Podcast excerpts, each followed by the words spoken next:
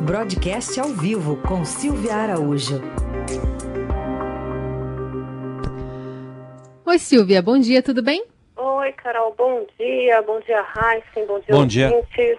Vamos falar um pouquinho sobre inflação e política monetária. O que, que tem pela frente? O que, que a gente pode ficar de olho?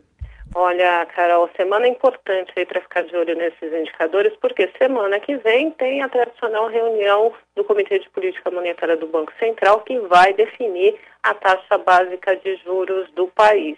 E para definir essa taxa de juros, ele tem que olhar para indicadores importantes da economia e o mais importante deles é a inflação, que é justamente a política monetária que calibra essa inflação eh, mais baixa. E a tendência da inflação continua de baixa, o IPCA, que é o indicador que o, que o Banco Central olha com lupa, né, que é, é o mandato do Banco Central, a política monetária tem que fazer com que esse IPCA fique dentro de uma meta. Então, o IPCA, ele está com a estimativa bem baixa. Ontem, lá na pesquisa Fox, que a gente comenta aqui no, no jornal semanalmente, ela mostrou que o IPCA para esse ano de 2020 deve fechar em 1,67%, ou seja, é uma inflação bem baixa mesmo. Na semana anterior, essa inflação ela estava projetada em 1,72%, ou seja, nessa semana os, os pesquisados ali é, pelo Focus indicaram uma inflação ainda mais baixa para esse ano de 2020. Se a gente lembrar que o teto é de 4,5, então essa inflação ela ficaria até abaixo daquela banda de tolerância, né, para cima ou para baixo de 1,5%, em que a, a inflação se comportaria. Então ela ficaria abaixo do piso da meta de inflação para 2020. O que significa isso? Isso significa que essa inflação ela dá conforto para o Banco Central para ele cortar um pouquinho mais a taxa de juros. A gente lembra que a taxa de juros está em 2,25% ao ano, a Selic, e com essa inflação baixa, o Banco Central poderia promover aquele corte residual, que foi o que ele falou na ata da reunião anterior, que se houvesse algum tipo de corte na próxima reunião, seria um corte residual. E esse corte residual, o mercado financeiro está apostando aí em 0,25, o que levaria a taxa Selic para 2% ao ano nesse após a reunião da semana que vem. Então, se depender da inflação, pelo menos a inflação ao consumidor, está tudo tranquilo para o Banco Central promover mais um corte de juros. Agora, a gente tem que prestar atenção em uma outra inflação que vem antes dessa, que é a inflação do atacado, que é a inflação que ela é projetada ali pelos IGPs. Para você ter uma ideia, Carol, o IGPM, que é um dos é, indicadores aí utilizados é, para corrigir contratos, né, alguns contratos, ele está meio salgado. Na realidade, ele tem subido bastante, porque os IGPs eles têm umas componentes que acabam pressionando muito os indicadores, como, por exemplo, dólar e commodities, e a gente teve aí essa esticada do dólar, que está tentando aí se estabilizar em 5,20, 5 e alguma coisa, mas ainda é um patamar muito alto se a gente levar em consideração a taxa de câmbio de anos anteriores. No caso do IGP, do IGPM, a projeção para esse ano é de quase 8%.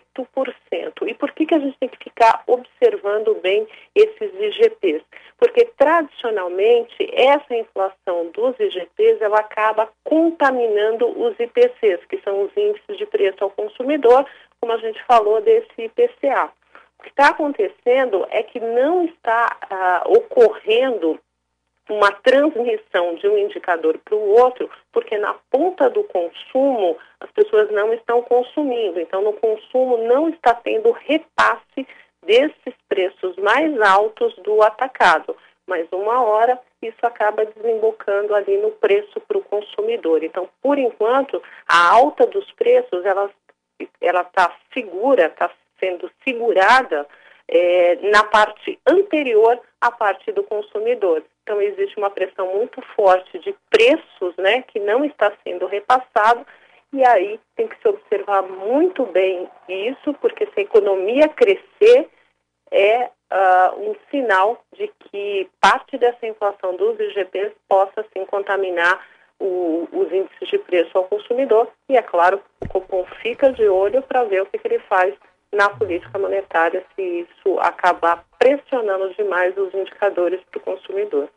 Bom, Silvia, e outro ponto importante da economia, o emprego, né? Muita preocupação, muito pressionado com a pandemia. Vão, vão sair dados aí, hoje e amanhã. Isso, Heisen. Hoje saiu o CAGED, que é aquele dado do mercado de trabalho com carteira assinada, e existe uma expectativa de que no mês de maio, que o dado que vai ser apresentado é mês de não, na realidade o dado de junho é, que vai ser apresentado, que ele fique um pouco melhor do que o mês de maio. Então, no mês de maio, houve aí uma destruição de empregos na ordem de 300 mil postos de trabalho, né? Isso com carteira assinada. E agora, para junho, a expectativa é que esse número deve ficar ao redor de 200 mil postos de trabalho. E fechando o semestre, a estimativa aí é de 1 milhão e 300 mil postos de trabalho eliminados com carteira assinada é, ao longo desses seis meses, desses seis primeiros meses do ano. E como eu falei, é, pelas contas, acompanhando aí o CAGED de, é, ao longo desses seis meses, a gente percebe realmente que o mês de maio foi o mês é, mais complicado ali para o mercado de trabalho com carteira assinada. Foi o mês que, uh, que você teve mais eliminações de postos de trabalho por conta da pandemia. A gente começou ali é, os reflexos em, em, março, depois abril, quando foi em maio, esticou demais esse número de eliminação de postos de trabalho no CAGED. E aí a gente fica se perguntando o que, que deve acontecer nos próximos meses. A expectativa é de que o mercado de trabalho com carteira assinada também é, ele continue mostrando é, números arrefecendo, na realidade, esses números mais negativos. Então, a gente teve maio ali com 300 mil, é, agora para junho, mais ou menos ali em torno de 200 mil, e caindo um pouquinho, mas pouca coisa, mês após mês. Tem gente que estima que no final do ano, o consolidado de 2020 vai ser a eliminação de 2 milhões de postos de trabalho no Brasil nesse ano. Agora, essa é a pesquisa que mostra só uh, o trabalho com carteira assinada. Amanhã sai aquela pesquisa mais ampla, né? essa sim contempla o mercado informal de trabalho, um mercado que foi bastante penalizado também com a pandemia, que é a PNAD contínua, que ela é coletada pelo IBGE. Então, a PNAD está em torno de 13% né, do, do, do mercado de trabalho, com, é, com desemprego ali na ordem de 12 a 13 milhões de pessoas desempregadas. É muito mais do que a gente vê aqui com esse, esse número do CAGED com os postos de trabalho com carteira assinada.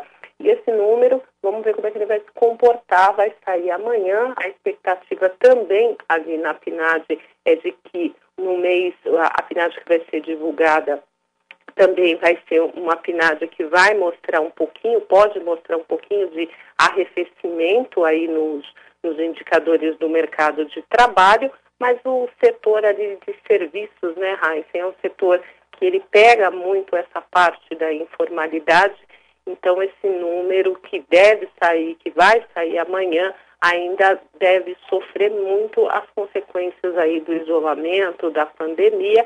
Por outro lado, você tem um pouco dos recursos do auxílio emergencial que vem aí dar um pouco de alento, pelo menos no consumo de um pouco uh, de serviços e também um pouco do comércio, né? Do comércio que ficou ali aberto, do comércio mais emergencial, quando esses recursos entraram, acabaram aí mantendo pelo menos um pouquinho dos empregos eh, nessas áreas mais específicas, nessas áreas mais emergenciais da economia nesse momento.